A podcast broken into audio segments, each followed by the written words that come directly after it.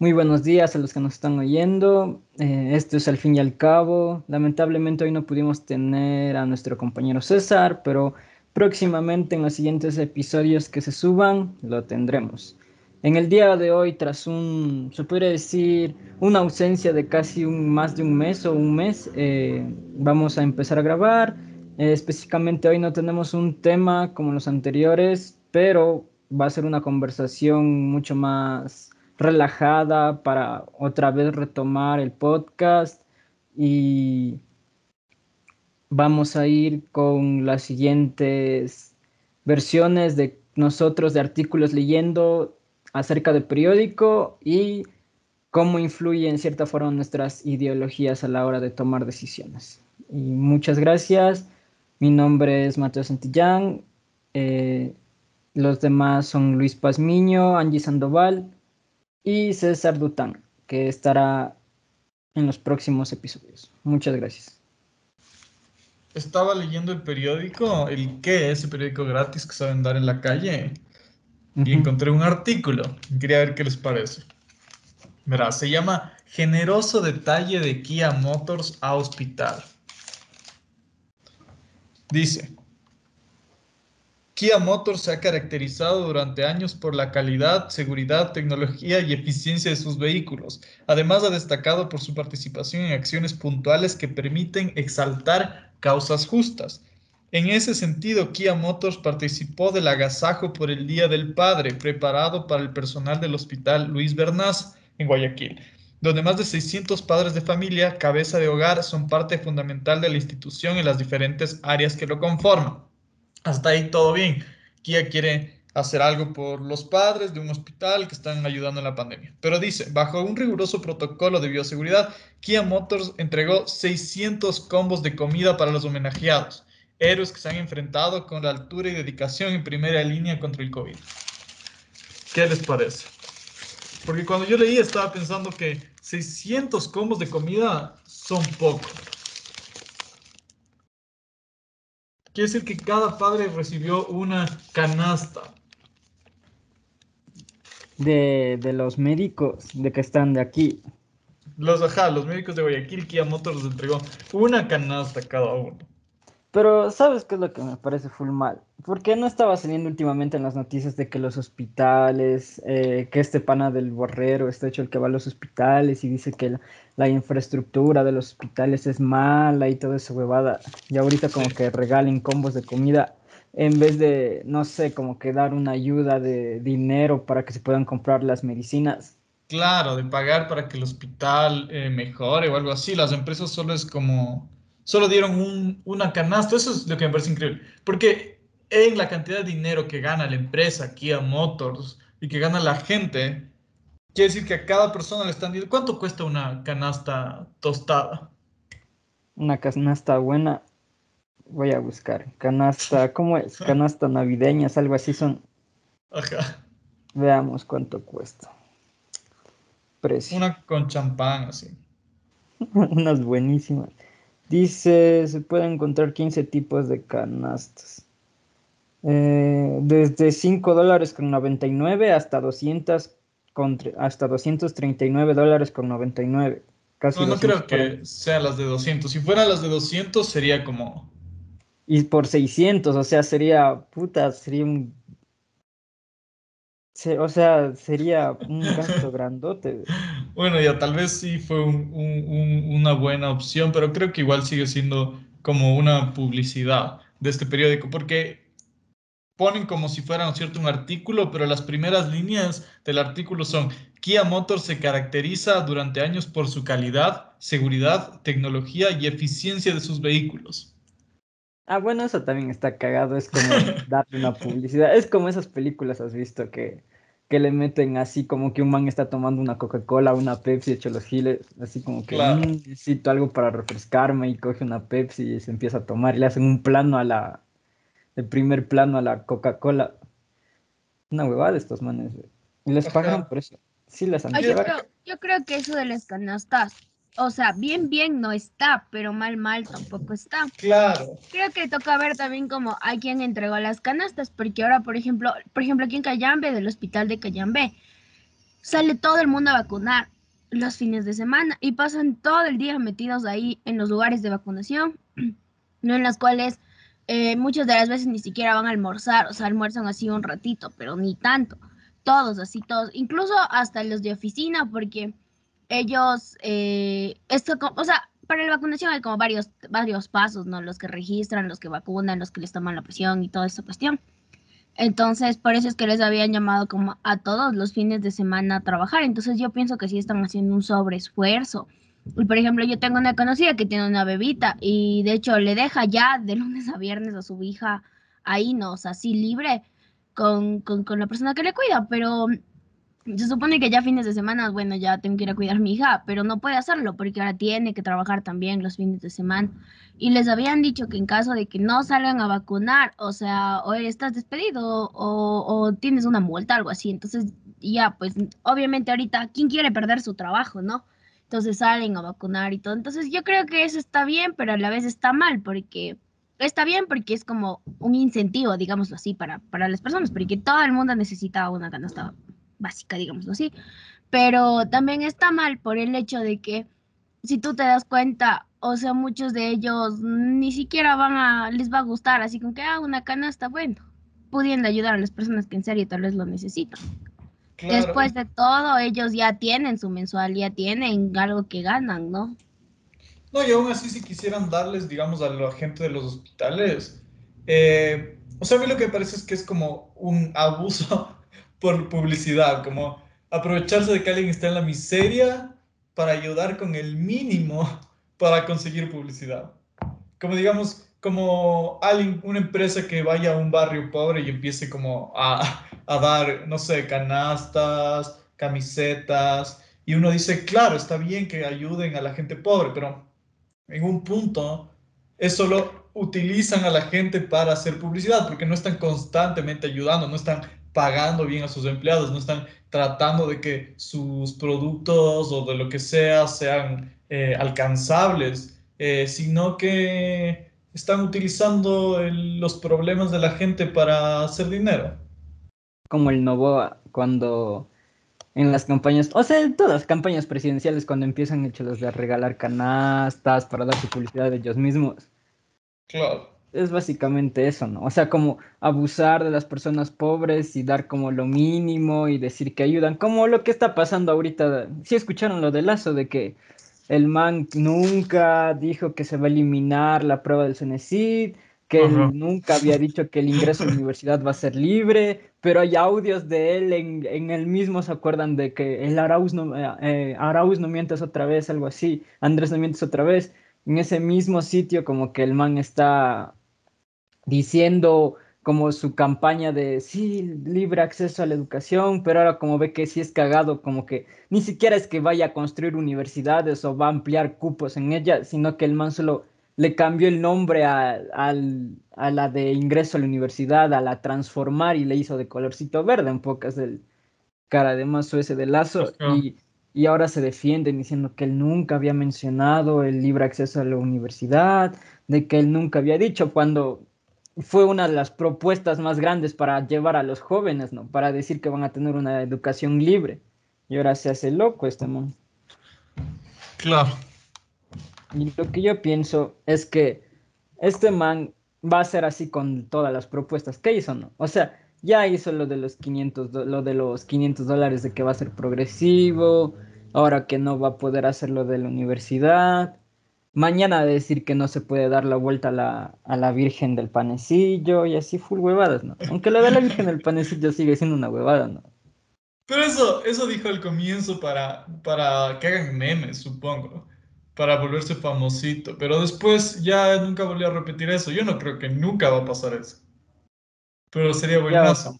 Creo. Sería full bacán. O sea, no que la hagan así, pero si has visto eso de los cucuruchos, no, de los cucuruchos, ¿qué digo sobre en, las en la danza, algo así, que, le, que es como un man de dos cabezas, que tiene dos caras, una adelante y una atrás. Sería full bacán que le haga algo así a la Virgen, ¿cachai? como con una cosa así gigante puesta en la cabeza y que, vaya, que vea dos lados. Y el man, así es que estoy eh, también llamando a la tradición de los ecuatorianos, por eso hice una Virgen del Panecillo. Sería un calle, salvándose.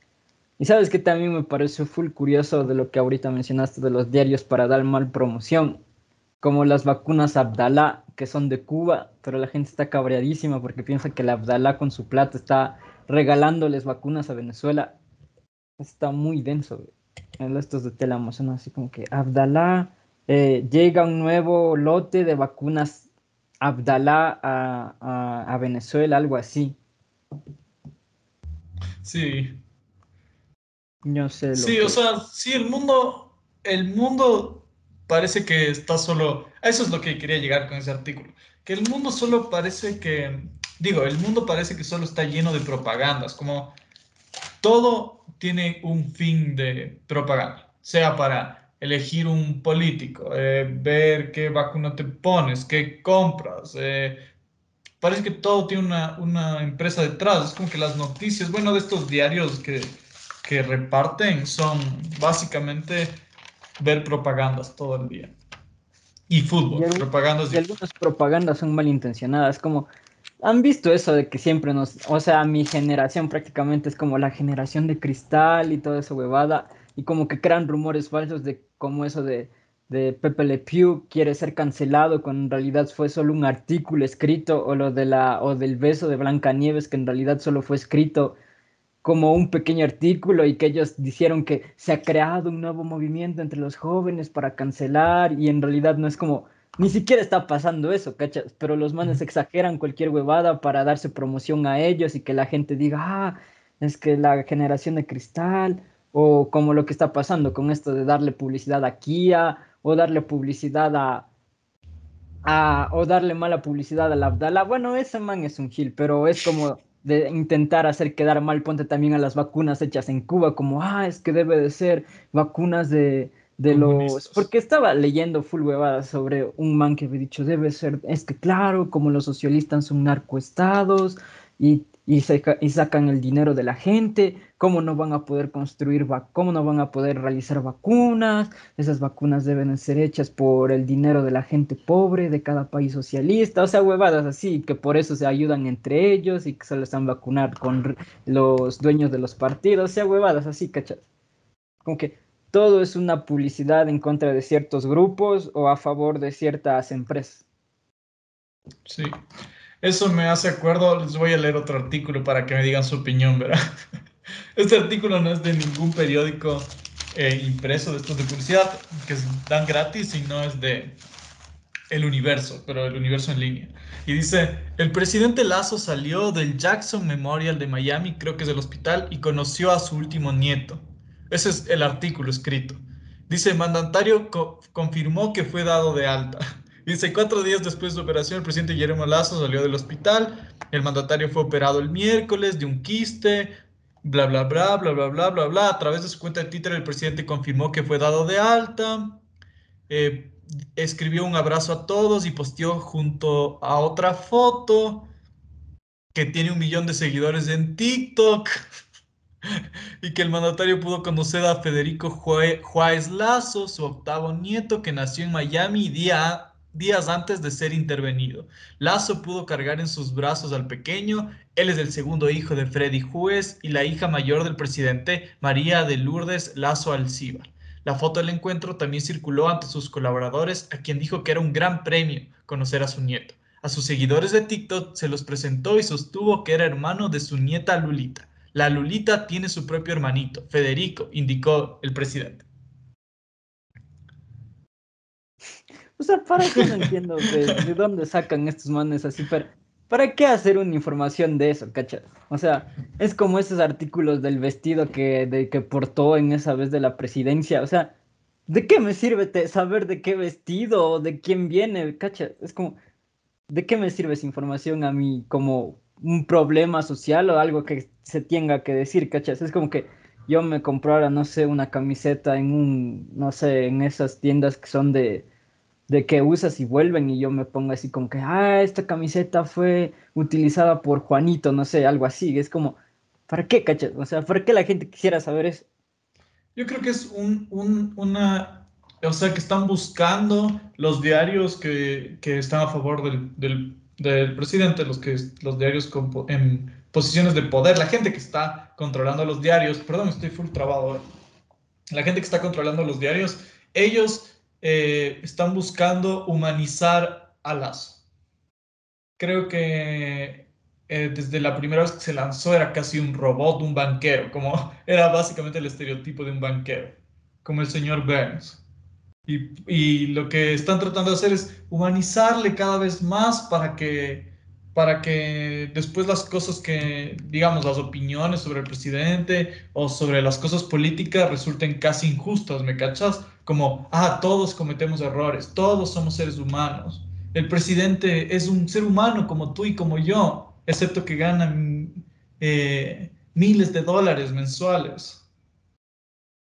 Pero sigue siendo un humano, ese creo que es el objetivo de, de estas noticias sí cachan que sigue utilizando TikTok. Porque eh, hizo el último, creo que el último TikTok que hizo este man es de, de que había hecho un discurso y había dicho así tal cual. 11 de cada 10 ecuatorianos no conocen las tecnologías. Y es como, ¿cómo 11 de cada 10 ecuatorianos si estás diciendo que sería 9 de cada 10, no? Y el man se hizo un TikTok para hacerse hecho el gracioso. y creo que era, como le cambió, le cambió el discurso de, de 11 de cada 10 ecuatorianos, no se equivocó, no claro, se, algo, se hizo una, una, ajá, se hizo una fe de ratas, como una, una corrección en TikTok. Ajá, exacto. Y, que ahora, no sé qué huevada es. En sus redes esto de que ya nació su nieto, así que por primera vez lo puedo ver su nieto y es la primera persona que lo carga y yo así como que, ah, esto es falso porque primero lo cargan las enfermeras, ¿no? Y ponía ahí que se siente muy orgulloso de ser abuelo y cosas así. No recuerdo en dónde vi, pero estaba puesto eso y así como que, qué bueno, no, pero creo que al Ecuador no le interesa tanto eso. Lo que le interesa es saber qué está haciendo. Dice que él iba a salvar el país en los 100 primeros minutos, creo que era que dijo. Claro. Y cachas, ya ha pasado, creo que un mes de las elecciones, o más también, mes 15 días creo que es y, y, no ha hecho nada, o sea, no se ha visto en serio qué, está haciendo. Entonces, como que, chuta, qué fuerte situación, porque solo presume cosas familiares e íntimas en vez de estar diciendo cosas que, que está haciendo por el país y para el país y cosas así. Claro, es como más parecido a, a lo que las noticias dirían de un actor de la televisión a, al, al presidente, digamos. Como que, ¿de qué nos interesa que el presidente esté marcando a su nieto cuando hay un montón de gente enferma, hay full desempleo, la gente de las universidades públicas deja las universidades, o sea, digo, los estudiantes, y claro, es como, eh, es extraño, me parece que se parece más a, a la farándula que a la política. Sí, creo que las, no sé, el es que como es este estas huevadas de medios de comunicación son como una farándula, ¿cachas? Ya, ya ni siquiera es como que dice, ah, eh, esto se está aprobando en la asamblea o esto se está haciendo a favor de los... Lo único, y lo, y lo poco que mandan fue esto de, ¿vieron lo último de que el fiscal, el contralor general, alguna huevada, iba a llevar a juicio en la, la asamblea, pero la Yori se negó? Y es como, y ya ya nos estamos viendo porque también este tiempo hubieron estos camisetazos de que full gente se está saliendo de sus partidos para unirse al Lazo. Y esta Yori, me acuerdo que en la, en, en, la posición de Lazo era hecha la abrazadita, hecha las que jaja, jiji. Yo creo que eso ya, ya se hizo huevadas, ¿no? Porque yo decía como que la asamblea va a ser un contrapoder para frenar todo lo que quiera hacer este lazo cuando sean unas medidas medias raras. Y ya vimos que, puta, toditos se salieron y ya se unieron al lazo. Y, y eso no dicen ponte los medios de comunicación. ¿De qué partido? ¿De qué partido? De, de Pachacutic, eh, algún, los, se fueron de Pachacutic, de Izquierda Democrática y algunos del PSC. y algunos que eran estos de individuales que no tienen partido también se están uniendo a Creo. Y es como, y los medios no se pueden investigar nada, solo han dicho de que, ah, los, se están empezando a ir, donde el señor Lazo, como diciendo de que es que los partidos son corruptos, entonces están uniendo al mejor partido como que del país, algo, una huevada así. Y es como, no se investiga, porque se supone que él mismo está creando esta comisión de ética, y entonces, ¿qué les está dando? Porque en la época de Lenin ya pasó esto de se cambiaban donde Lenin y el man les dio ministerios, full huevadas. Así es como este pana del Abdala llegó a Líes y, y ahora está en juicio y ahora está hecho el, le, que le ponen también de inocentes. Como se está pagando todo lo que lo, se está pagando los favores que prometió como Lazo, algo, alguna huevada así, porque recordemos que para Lazo eh, el sacar a Abdalá fue un error de los ecuatorianos. Y justo en esta época como que eh, el, el Abdalá está, el juicio del man es como el man es inocente, así full huevada así, o el contralor no se hace nada, a pesar de que sigue teniendo como un poder desde la cárcel, que él mismo pone a subcontralores y no se dice nada de eso. Es como, ah, sí, sí, esta noticia sí, pero no le vamos a hacer más caso. Es como solo hablan un chance y se olvidan. Y te ponen como 10, como 30 minutos de por qué Lazo tú hizo un TikTok o por qué Lazo marcó a su, al hijo de su, de su, eh, ¿qué es? Hija, algo así. Eh, no cacho. Bueno, eso, es como ya no les interesa a los manes comunicar qué es lo que en realidad pasa, sino como vamos a hacerle publicidad a Lazo para que se vea así como el chico bacán, como que si tuviera 25 años o 30. Sí.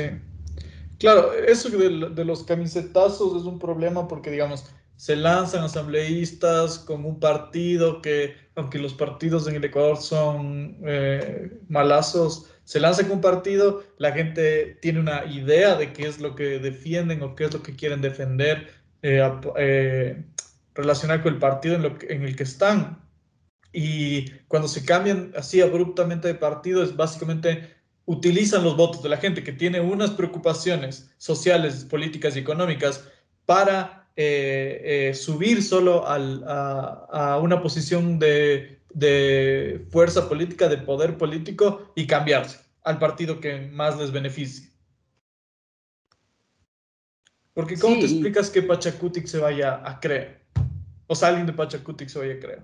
O que se cambien de un partido solo una vez ya elegidos, no el momento de lanzarse. Y los manes están hechos los, que no, que Pachacutic no se está uniendo, de que Pachacutic no está a favor de, Creo, salió una noticia así, pero ya se fueron full asambleístas a donde es Creo, o sea, ya no están los manes que están a favor de Creo, de, porque ya se fueron al mismo partido de los manes, y es como, entonces, ¿para qué, para qué existe el partidismo? ¿Para qué existe en las elecciones de que te vas con un como de izquierda democrática, si, tarde o temprano te vas a cambiar a otro partido que te dé más o que te dé algún beneficio. O sea, ¿de qué sirve eso? ¿Y de qué también nos sirve esta comisión de ética de Lazo cuando no investigan nada? Cuando es como es a favor del mismo man. Es como, ah, no, no investiguemos, han cambiado porque les gustó nuestras propuestas, alguna huevada así. Es como, sí, te entiendo. Es como que los medios de comunicación estaba escuchando esto cuando recién se dieron los primeros cambios, creo que en el equipo del PCC, cuando recién el PCC perdió toda credibilidad y la gente se salió.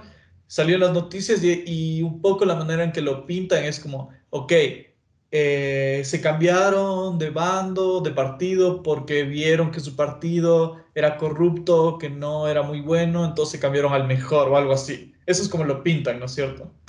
Pero... Oye, pero yo creo que estos manes, más que cambiarse como de partido y eso, creo que deberían empezar a trabajar de manera conjunta, ¿no? O sea, se supone que, bueno, al final tú elegiste el asambleísta porque, bueno, es de Creo, es de Pachacuti, es de los diferentes partidos, pero bueno, ya eso ya pasó. O sea, yo creo que ahorita están trabajando para el país, no están trabajando para, para, su, para su partido o para su conveniencia, están trabajando para el bienestar del país, pero yo creo que esos manes no cachan eso, o sea, no cachan como esa manera de, de, de ser colaborativos entre ellos y, hacer las mejores cosas. Solo dicen, así que ah, trabajaremos por un mejor Ecuador, que el Ecuador esté mejor, que el Ecuador sea más, más justo, más igualitario. Pero, ¿dónde está ese Ecuador más justo, más igualitario, el mejor Ecuador? Si entre ellos mismos se están peleando, si entre ellos mismos se están difamando, si se cambian de partido, son doble cara, o sea, bueno ya soy de mi partido, pero trabajo por el Ecuador, no para mi partido. Y tampoco tengo por qué estar como en competencia con los otros partidos si yo tengo al final el mío y al final ese partido y mi partido tiene que trabajar para el Ecuador. Pero no, ahí están en sus discusiones.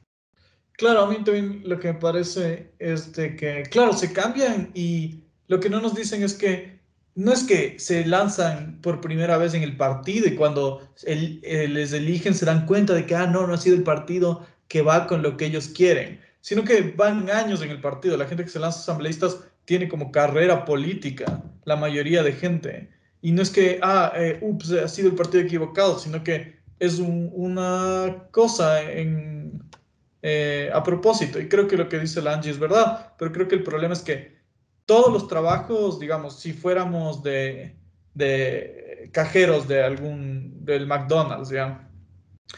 tratas de ser el mejor, de sacar el mayor provecho, de que te den un aumento, de ser el gerente, de subir de posiciones, lo que sea. En cualquier trabajo hay como una competencia y la política y digamos los asambleístas eh, también son vistos como un trabajo, como, como un trabajo eh, de, del que, eh, como un trabajo como cualquiera, como tienen que ver la manera de sacar provecho a su trabajo, de que les, de la manera de ganar más dinero, de, de tener más, estar más en la, en la, ¿cómo se dice? En, en el escenario, o sea, como ser los protagonistas de las cosas políticas para que luego les elijan o les lleven a ministros o, o luego sean parte del partido o alguna cosa así. Entonces creo que eh, a la final tratan ser asambleístas como cualquier otro trabajo eh, que no se puede comparar porque la gente que, que, busca sobrevivir y ganar eh, más dinero y salir adelante son gente que necesita o gente que no es como que tiene un control sobre hacia dónde va económica y políticamente el país. Y en cambio los que son asambleístas eh, son pagados por todos para que tomen decisiones y a la final para ellos es como otro trabajo, como si les contratara una empresa privada y tendrían el derecho de, de sacar más dinero de la manera que puedan o de, o de, o de, claro, trabajar para ellos mismos en vez de trabajar para algo más en general. Exacto. Y lo que a mí también me parece full raro es esto de, de que Lazo también habló sobre privatizar la educación, privatizar la salud y toda esa huevada.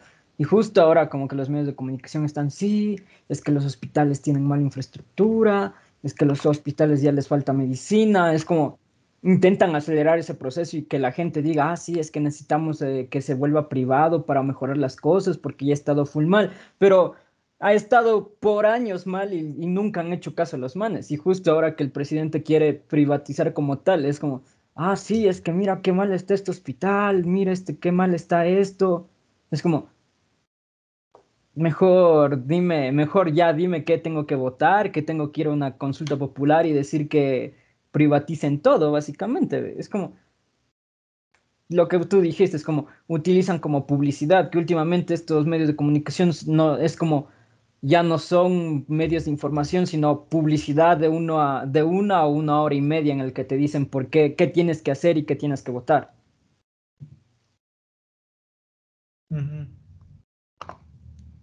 Eh, si quieren, les puedo leer algo que encontré. Es un poco un cambio de tema, pero es un poco la misma línea. ¿Les leo? Sí, sí, leen es un artículo del universo, solo otro artículo del universo, pero es solo para ver eh, hacia dónde va el universo, porque hay que acordarse que el universo es donde escribe Bonil, que es el que, no sé si hemos hablado de esto, que Bonil, eh, cuando hubo lo de George Floyd, de que le mataron a, ese man en Estados Unidos, es que hizo un, un, cómic así de Black Lives Matter, eh, súper como, como grandioso, como como, ah, Black Lives Matter, todos somos George Floyd, algo así.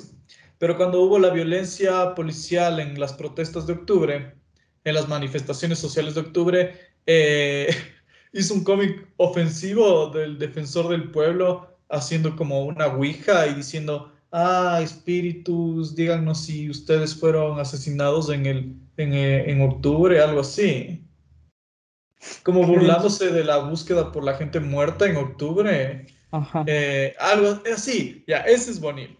Y el universo es donde publica Bonil. Y el universo publica este artículo que el nombre del artículo te dice todo lo que necesitas saber sobre el universo. Se llama Leonidas Diza, líder de protestas indígenas y opositor a eliminar subsidios, gana con amplia mayoría elecciones de la CONAI.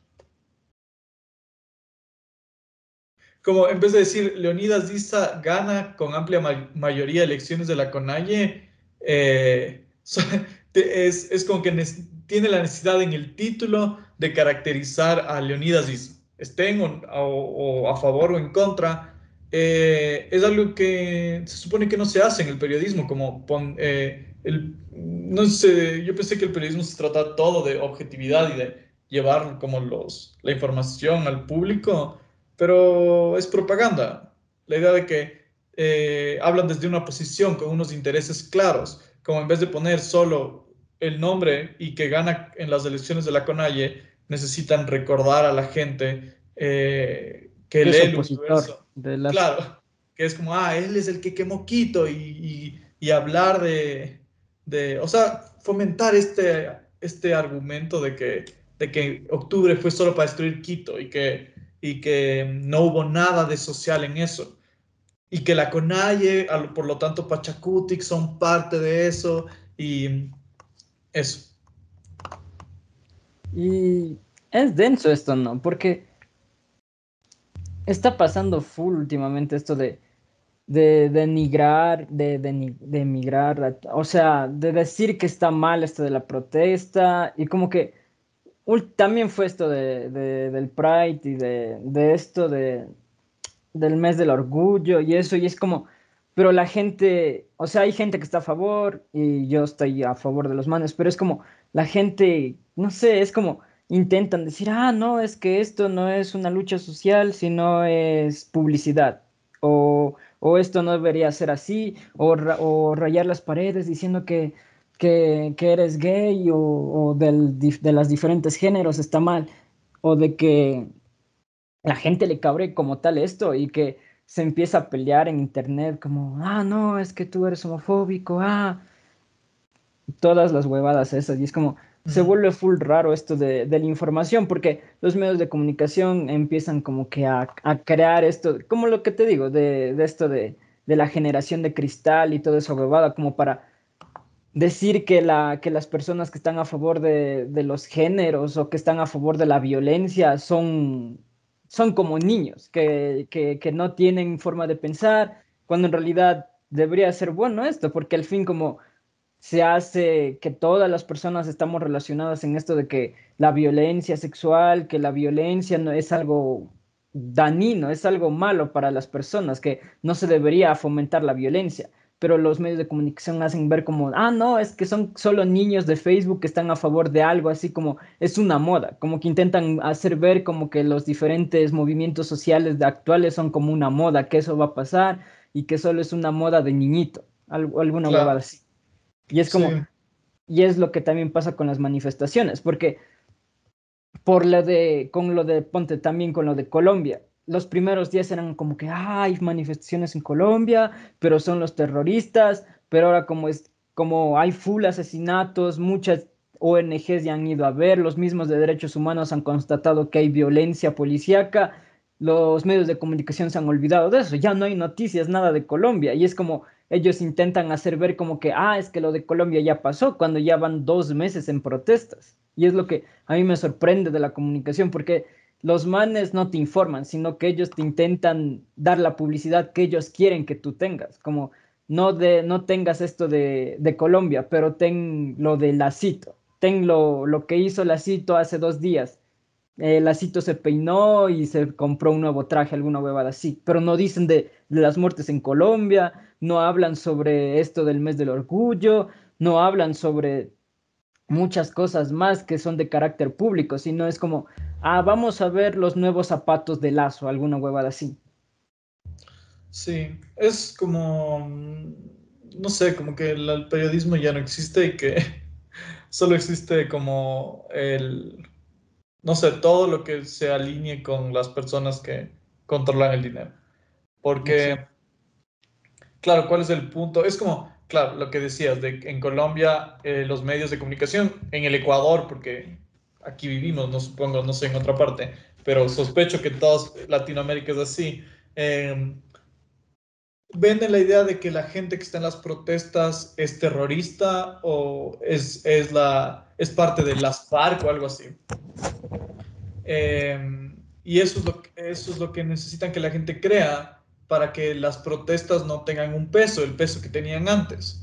Pero es como la idea de, de darle a alguien las razones eh, no suficientes, sino con las razones justas para no pensar críticamente lo que está leyendo. Entonces, nos dicen pequeñas cosas para que no nos molestemos por indagar más, creo que es lo que pasa, Mateo. Como lo que dices, es como eh, las protestas nos dicen exactamente en Colombia qué es lo que quieren que sepamos, nos sugieren que es, de las FARC, y entonces la gente se queda tranquila. Como, ah, sí, eh, eh, ya nadie se acuerda, o la gente que, que habla de eso está a favor de, del presidente colombiano. Entonces, deja de ser periodismo para, para hablar de los problemas reales y generar una discusión, y más bien es como propaganda, como la idea de que eh, no necesitamos pensar en las cosas y si necesitamos pensar, ellos nos sugieren de qué manera pensar. Como ese artículo del universo que estaba revisando no dice absolutamente nada eh, en el artículo como muy explícito en contra de Leonidas Issa, pero está escrito como en el título con estas pequeñas cosas que te sugieren una manera de posicionarte respecto a Leonidas Issa, como te sugiere eh, quién es. Como, ah, te sugiere que estaba en contra del combustible y que fue líder de las protestas. Y dentro del contexto del universo, que es opuesto a las protestas de octubre, em, ya pues ya la gente ya se posiciona al respecto, no es que busca generar una discusión. Exacto, y es, Oye, lo que, también... creo que que siempre los medios de comunicación te van a ocultar esto porque ellos forman parte de, como de, digamos que esto de, los medios de comunicación que son como, que pasan disque las noticias de todo el Ecuador y cosas así, es como una mafia también, porque verás, yo había, yo había visto que eh, decía que, digamos, el dueño de Teleamazonas eh, tiene un hijo, ¿ya? digamos nomás, ¿no? Y el hijo está trabajando en el Estado. Entonces, obviamente no le va no le conviene sacar malas cosas contra el Estado, porque prácticamente es como que su hijo se quedara sin, sin trabajo, ¿no? Entonces también es como ver esta situación de qué hay detrás de los medios de comunicación que solo pasan lo que les interesa, o solo pasan algo así como de otras de otros países y todo. Y aquí en el Ecuador, ¿y qué? Aquí en el Ecuador todos los días se da varias cosas y eso, pero no lo pasan, no lo transmiten. Y yo creo que igual es como en las protestas de Colombia, les empezaron a cerrar los canales y si tú cachas, antes los primeros días era como que se veía transmisiones en Instagram, en Facebook, en todo lado. Y ahora ya no se ve nada. Y es como que si ya todo estuviera bien, todo estuviera excelente, cuando nosotros, bueno, cuando ya están todavía en protestas, o sea, todavía hay muertos, todavía hay gente herida, desaparecida. ¿Y qué está pasando? Nadie sabe, nadie dice nada ya los que están allá no pueden publicar nada porque le cierran el Facebook o le cierran, porque era el único medio por donde tú te podías enterar, incluso digamos que de manera real, ¿no? Porque los medios solo pasaban algunas cosas, que ya todo en paz y que cosas así, pero eran cosas fatales.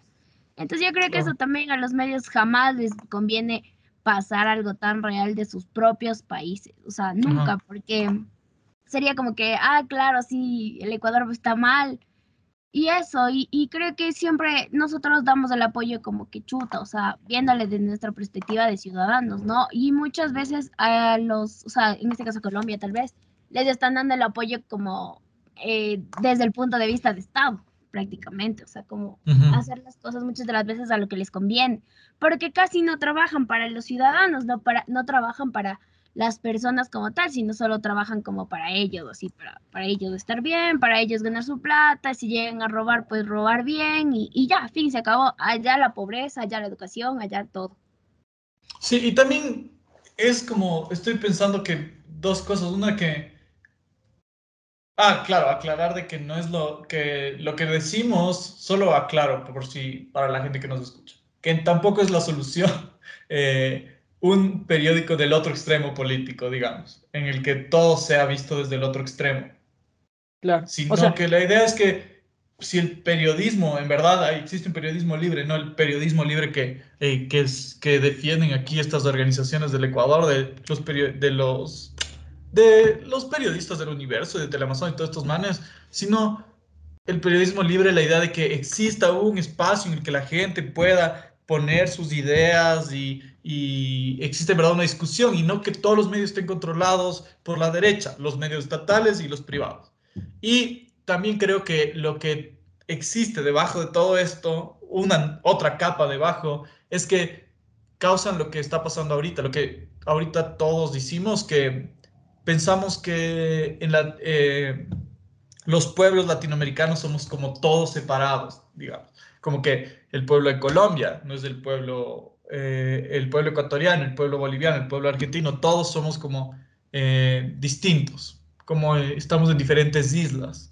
Cuando en verdad podemos ver por la migración y el movimiento humano de que eh, muchos de los problemas nos, nos, nos, atraviesan a todos, como eh, los problemas de Colombia del narcotráfico y de eh, es parte de los problemas de las fronteras ecuatorianas y que luego eso tienen también repercusiones en el Ecuador y los problemas del Ecuador tienen repercusiones en los vecinos y así. Es como, en verdad, el pueblo, la gente que no eh, o sea, digamos, los individuos del colectivo es uno solo en Latinoamérica. Aunque los estados puedan estar diferenciados por territorios y que manejan, la situación social, humana y política nos influye a todos. Sí, exacto. Y creo que esto se ha dado mucho más, no sé, profundo en esto de, del nacionalismo de histérico en el que la población está una contra otra y se profundiza más, ponte en esta época de, de, Copa América, digamos, que están como, ah, es que yo soy Perú o yo soy Ecuador, y últimamente en el fútbol es como, se crean memes de esto de, ah, es que tú eres, eh, tú eres dueño del callejón, le dicen los argentinos a los, a los chilenos, o está como, ah, se crean memes estos de, ah, ahora Perú con lo que nos goleó, hasta capaz se nos llevan hasta Galápagos y como que se sigue creando este nacionalismo extraño en el que eh, nos ponemos unos en contra de otros cuando en realidad somos pueblos muy iguales, o sea, somos pueblos casi parecidos, que tenemos casi la misma, que tenemos casi las mismas historias, tenemos casi hasta el mismo color de piel, mismos gustos musicales, y, pero estamos así como que, ah, no, es que yo quiero que mi país sea el mejor en Latinoamérica, o yo quiero que mi país sea mejor en, en este cosa. Y se profundiza más esto de, de, separarse entre naciones. Y ponte, ya hace tres, hace unos dos meses eran como, ah, Colombia y Ecuador somos hermanos, eh, por eso estamos a favor de la protesta en Colombia, pero ahora vuelta es como, ah, no, los colombianos nos, nos, ganan en fútbol, es como que muy raro, como que se están empezando como a crear movimientos así. O sea, no toda la gente, ¿no? pero también hay que comprender que algunos solo son memes, que esto del nacionalismo también sí es medio raro, porque no se ve en todas las esferas de, del, del ámbito social, sino como que en explosiones, son como explosiones pequeñas. Ponte cuando eh, acaba de jugar un partido un país que no se lleva bien contra otro país, pero luego se olvida.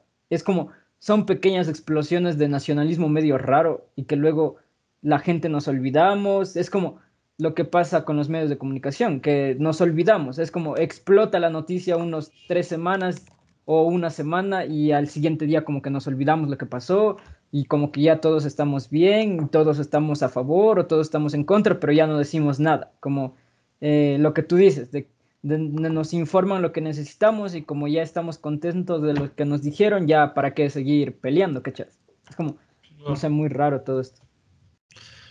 Sí, la, nuestra condición social.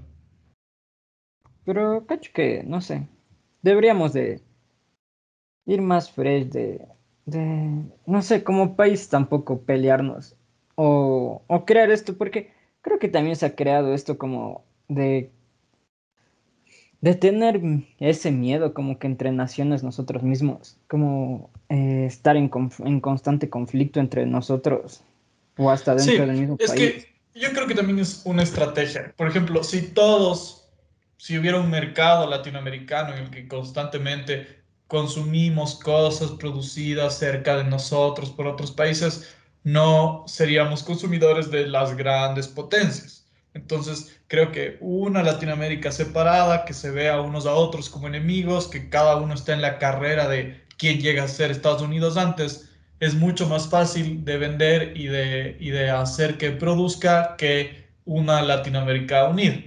Como la idea de que, eh, eso, de que lo que tú decías. Entonces, me parece que no es que eh, no es construida por los individuos, el nacionalismo, no es construido por la gente que dice eso, sino más bien es construido desde una posición de poder de la gente que tiene poder político, económico y social, que ellos eh, pueden construirse su vida. Entonces, eh, ellos construyen su Ecuador, digamos, la gente de poder ecuatoriano. Ellos construyen su Ecuador. Ellos tienen, eh, hay sectores en los que hay un montón de dinero, hay edificios caros, hay casas caras, hay como una manera de vida que el 70% de la población no puede alcanzar, hasta más, que mm, básicamente ellos son los que deciden qué es ecuatoriano y qué no, y cuándo apoyamos a lo que llaman el pueblo colombiano y cuando no, cuando en verdad, eh, digamos, si, si vas a las calles o al mercado, ves que la movilidad humana, la gente de otros países está en constante movimiento, como hay gente que viene de Venezuela, hay gente que viene de Colombia, hay gente que viene de Perú, y hay un movimiento dentro de, de la sociedad y que eh, no encontramos como turistas, o sea, no, no es como la idea del observador de otra cultura extraña, sino como la idea de un individuo con experiencias diferentes, pero con experiencias también eh, parecidas. Exacto.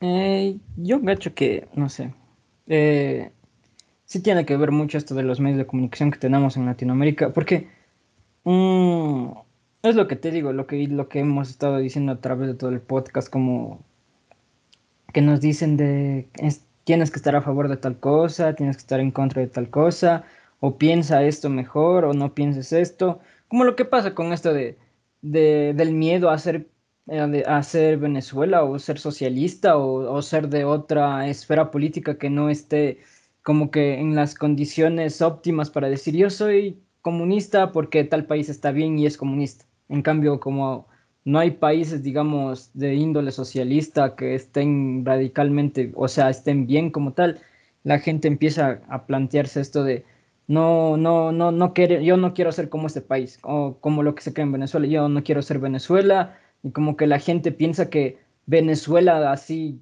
cayó de la noche a la mañana, como si hubiera, de un día a otro hubiera caído a pobre, y es Ponte Chávez está desde el 99, han pasado unos 22 años para que Venezuela está, esté como esté, ¿cachas? Y es un fenómeno muy raro, pero los medios de comunicación nos venden como que es algo posible, algo que puede pasarle a un país, como hoy, hoy estoy bien y paz, mañana ya, ya me cagué completamente. Sí. Y Sí, y eh, también es culpa de las universidades, como la idea de que, digamos, lo que dices, las discusiones de por qué pasó eso en Venezuela? ¿Por qué pasó eso en otros países? ¿Por qué hay crisis? Debería estar en, básicamente, en lo que es el periodismo, en, artículos, en noticias, como análisis, como eh, qué es lo que está pasando, pero análisis, eh, digo, eh, noticias que traten de ser lo más objetivas posibles, que presenten los puntos de vista, que estén complementadas de análisis desde los dos lados. Pero lo que pasa también es que la academia, eh, que es, es, la parte en la que sucede eso, en la que hay gente tratando de leer sobre qué pasó en, en, en, Venezuela para que llegue a tal manera, o de que, eh, qué pasó en los demás países, o cómo se ha dado el desarrollo económico en diferentes países de Latinoamérica. La academia, que son los que están metidos en eso, los profesores, los alumnos, las profesoras, las alumnas, em, eh, se queda en la academia. Lo que estaba pensando ahora es como, nosotros tenemos clases virtuales, pero ¿qué evita en las clases virtuales de que las clases sean abiertas para otra gente que quiera aprender, digamos, eh, de una carrera social, como que quiera aprender de política, en una clase en la que están hablando de teoría social clásica o de teoría política? ¿Qué impide ahora que estamos en, en virtual de que la universidad eh, habilite a la gente que quiere entender, pero que no tiene tiempo para entrar a la universidad o para seguir todo, que solamente quiere un conocimiento específico en algo, ¿qué impide de que la universidad permita a esa gente ver las clases? Como eh, para que haya más discusión, para que haya más gente en el mundo con conocimiento. Como que el conocimiento se expanda no solo en la institución. Eso también me parece porque raro. Porque... Antes, yo decía, antes es como, claro, la, la universidad solo puede el profesor estar pendiente de cierto número de alumnos para brindarles una, eh, una carrera, o sea, una, una enseñanza de calidad. Pero ahora, eh, antes había los oyentes que podían entrar a las clases, pero ahora, ¿cuál es el punto de, de que no haya, este, no haya estas clases de manera accesible para todo el mundo? O sea, que la gente pueda decir, ah, estos en la central están estudiando, no sé, política, teoría política de este man y a mí me encanta hablar de política, pero no cacho, voy a entrar a, ver.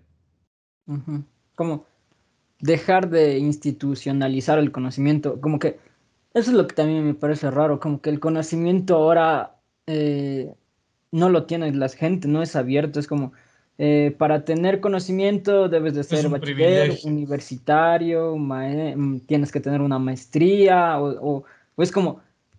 Eh, y creo que también es parte también culpa de nosotros, así como también como ciudadanos, porque no es como que los libros estén sellados, ¿no?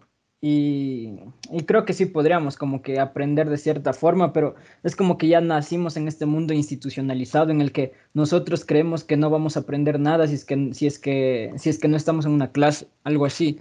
Pero también vuelta es culpa de, de este esta institucionalidad de crear o de ver a la, a la academia como algo súper glorioso, algo que no debe tener cualquier tipo de gente, que, que es como tienes que tener ciertas cosas para, tu ser, para tener para tener acceso, acceso a esto de, teoría política, digamos, como claro, tú estás diciendo. Es como, es como que tienes que pasar todo un proceso de estudiante, a dar la prueba del ser bachiller, a dar la otra prueba del ser para entrar a la universidad, para entrar a nivelación, para que luego entrar al primer semestre y así hasta llegar al semestre en el que escuchas lo que quieres escuchar y te dan libros para leer.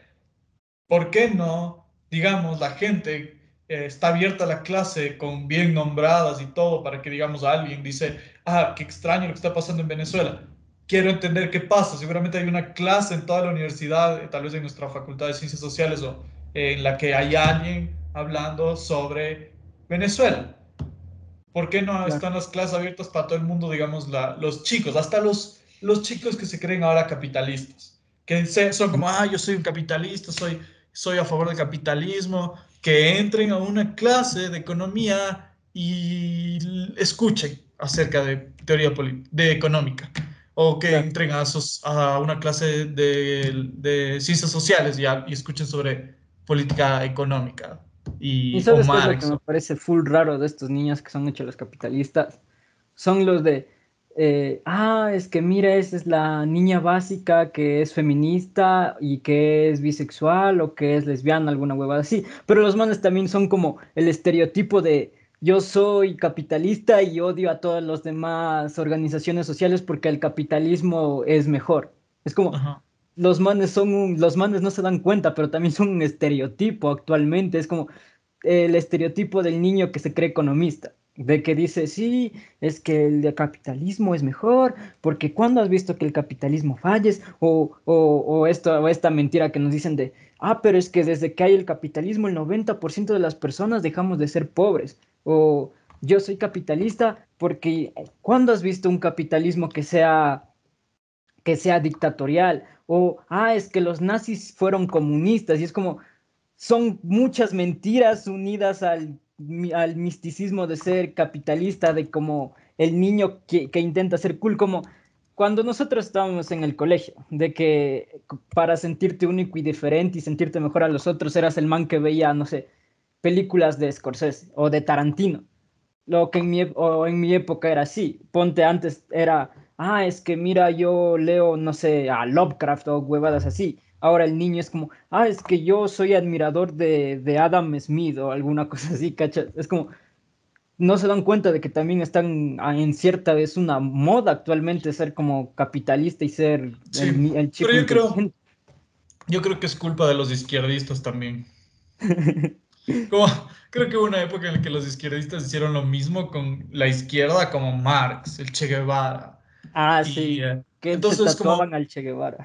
Ajá, creo que es, ese es el problema. Es como la idea de que hemos empujado a la gente a pensar de que seguir a alguien, seguir un ícono, un líder, es lo que hay que hacer, como sin cuestionarlo y adorar a la gente.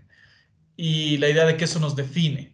Y mm, ahora estamos viendo con que hay países eh, que se consideran socialistas que están en, una, en problemas en el que como no hemos hecho, como no han hecho, digamos, la gente que estaba antes de nosotros, un espacio de discusión solo en la academia, eh, ahora eh, la gente está haciendo el mismo modelo que hubo de, de ser de izquierda, de seguir a Marx, de, de no cuestionarse, de no replantearse cosas, sino de, de, de, acercarse de manera directa a los postulados. No digo que todo el mundo haya hecho eso, digo que, que me parece que en el imaginario social mío, eso es lo que pasó.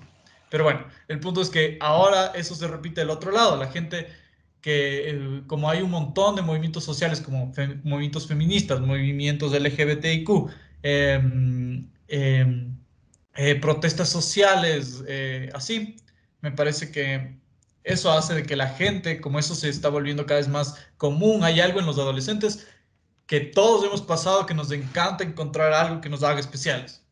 Sí, único. nos encanta algo que sea como, ah, esto es mío y nadie más cacha porque yo soy bacán. Ya, eso está pasando con la política y la, y la teoría social y económica de que los jóvenes como ya no se habla mucho de Adam Smith, porque durante muchos años se habló de Marx en, Latinoamérica, ahora los jóvenes son como, yo leo a Adam Smith, eh, yo soy capitalista, eh, amo a Elon Musk, eh, así. Y es solo culpa de, que la gente no pone la discusión en, fuera de la academia, sino dentro, puertas cerradas. Y ahora que estamos en virtual, se nota por qué no están las clases abiertas para la gente, por qué no se sube, por qué la gente no puede revisar las clases, por qué no pueden revisar eh, eh, las cosas que leemos o para que ellos busquen o compren o, ver eh, las clases de un profesor, por qué la gente no puede como interesarse. Es como la idea de que tengamos que pasar todo este periodo para interesarnos en, en nuestra carrera social, es como increíble, como la idea de que sea privada. Como entiendo por qué no quieres que la gente vea medicina, digamos, porque tal vez la gente piensa que ya es doctor con ver dos clases. Exacto. Y puede falsificar un título y luego estar haciéndose el que da, el que hace cosas, o de químico, de físico.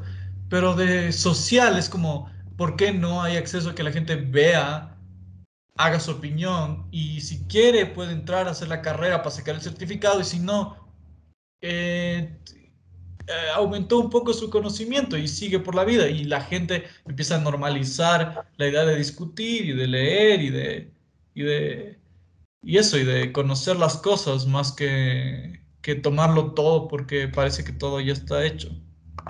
Exacto. O sea, dejar de plantearnos esto de las modas y como, ah, yo voy a, como en la época de los 70, 80 pasaron estas dictaduras de Pinochet que pasaron en la mayoría de Latinoamérica, como esto del Plan Cóndor, y era en cambio como que todos eran capitalistas y los comunistas eran, eran muy pocos o eran asesinados, era esto de, ah, sí, yo quiero, yo, yo soy marxista y ahora como que todos, como que no todos, actualmente no todos somos marxistas, pero en la escuela todos nos han enseñado más de Marx, es como Marx se volvió como el ídolo de las masas, el man que, debe de, que el man revolucionario, que no, y no criticamos nada del man, es como, sí, es que Marx debe de ser el mejor de todos y, no vemos como que a nuevos investigadores, porque deben haber nuevos pensamientos de, de socialistas o de izquierda, pero no, olvidamos esos manes y vemos a Marx, el man que habló en, hace, ¿en qué? En 1800 algo, y,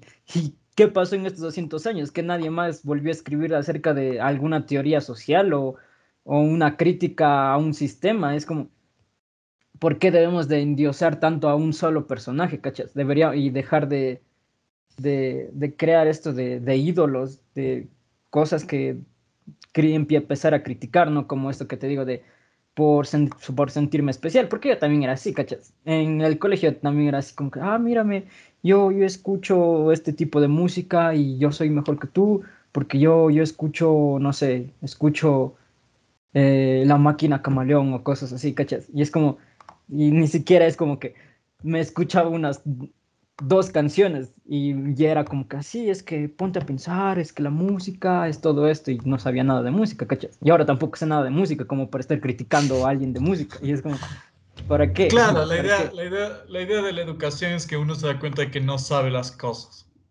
y que de ahí tienes que plantearte las cosas de manera como desde siempre cuestionando tu ignorancia, pero sí, creo que también tiene que ver la idea de que la gente que creció escuchando acerca de las revoluciones sociales y de Marx llega a una edad en la que dice, pero ¿qué pasó? ¿Por qué el mundo sigue igual?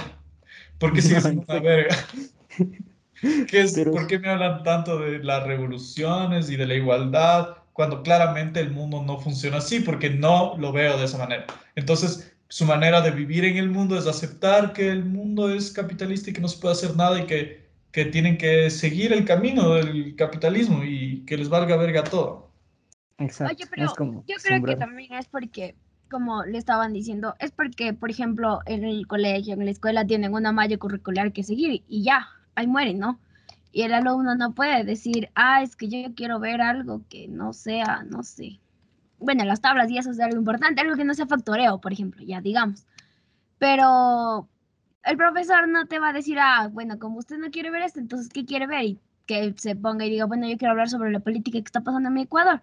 En el Ecuador, o sea, el profesor no va a querer abrirse a eso, ¿no? Entonces yo creo que también es porque nosotros estamos eh, a eso, como planteados una malla curricular, un, en, en, nuestro caso el sílabus, que es muy difícil para nosotros a veces decir, ah, no quiero hablar tal tema, pero sí quiero hablar de esto cosas así, ¿no? Entonces pienso que eso también es porque nosotros ya nos imponen, sería, ya nos están imponiendo todo lo que debemos ver y solo son cosas que de lo que nos de lo que les conviene o de lo que tal vez por ahí supieron hacer los libros o supieron cómo tratarlos, cómo darlos, ¿cómo se llama esto? Darlos dar las planificaciones a los profesores y cosas así. Entonces yo creo que eso también es bien denso, como dijo Mateo a veces en ese caso, ¿no? Y a veces igual nos dejamos llevar por la sociedad, por ejemplo, la música, los conocimientos. Ah, como mi amigo es, es feminista y yo también me voy a hacer, o como mi amigo es homofóbico, yo también, entonces cosas así, ¿no? Sin tener nuestro argumento propio, o si mi amigo es de derecha, yo también, si mi amigo es de izquierda, yo también pero no vemos del por qué nos vamos a la derecha, por qué nos vamos a la izquierda, por qué capitalismo, por qué comunismo y todas las cosas que hay, no solamente por porque para bien a mi amigo o porque no quiero perder la amistad y cosas así. Cuando nos damos cuenta que eso está súper mal y creo que los profesores igual deberían ser como esa guía para que nosotros tengamos nuestras propias decisiones, para que nosotros digamos, bueno, ya, yo quiero ser de derecha por tal cosa, tal cosa, tal cosa, y más no como que, porque igual hay profes que te imponen eso, ¿no? Como que son bien derechistas, bien de la izquierda, bien capitalistas, cosas así, entonces es como que ahí tú te pones a pensar si tienes criterio propio. Pero si no lo tienes, es como que, ah, es que mi profe es bien derechista y te vas con el profe que es derechista. Mi profe es capitalista, entonces, cosas así, pero pienso que porque nosotros dentro de la educación no estamos formados para tener un, un, pensamiento crítico y ver las cosas, ¿no? Y también que siempre estamos basados en el sacar buenas notas, en el que las notas pensamos que nos definen nuestra inteligencia, cuando no.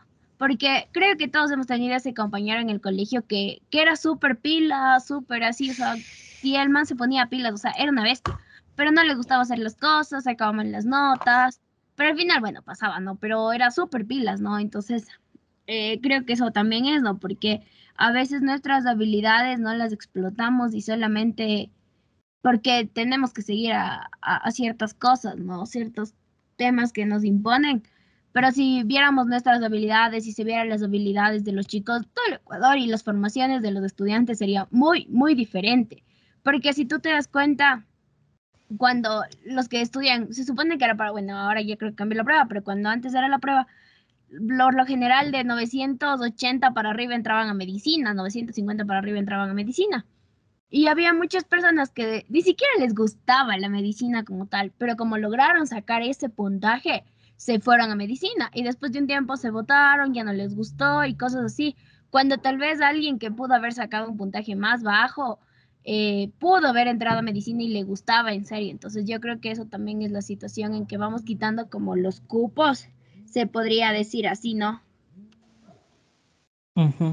Y dices algo full bacán también de, de, esto de los círculos sociales, como, ponte, nosotros tres creo que tenemos la misma ideología, algo así, ¿cachas? Y es como, eso nos muestra así de que no tenemos la misma ideología. Ese man. no, dígate, el César no tiene. Bueno, el César no, pudo estar en este podcast, pero yo creo que la razón por la que hacemos esto juntos es porque coincidimos en varios puntos, pero a la vez no coincidimos en varios puntos.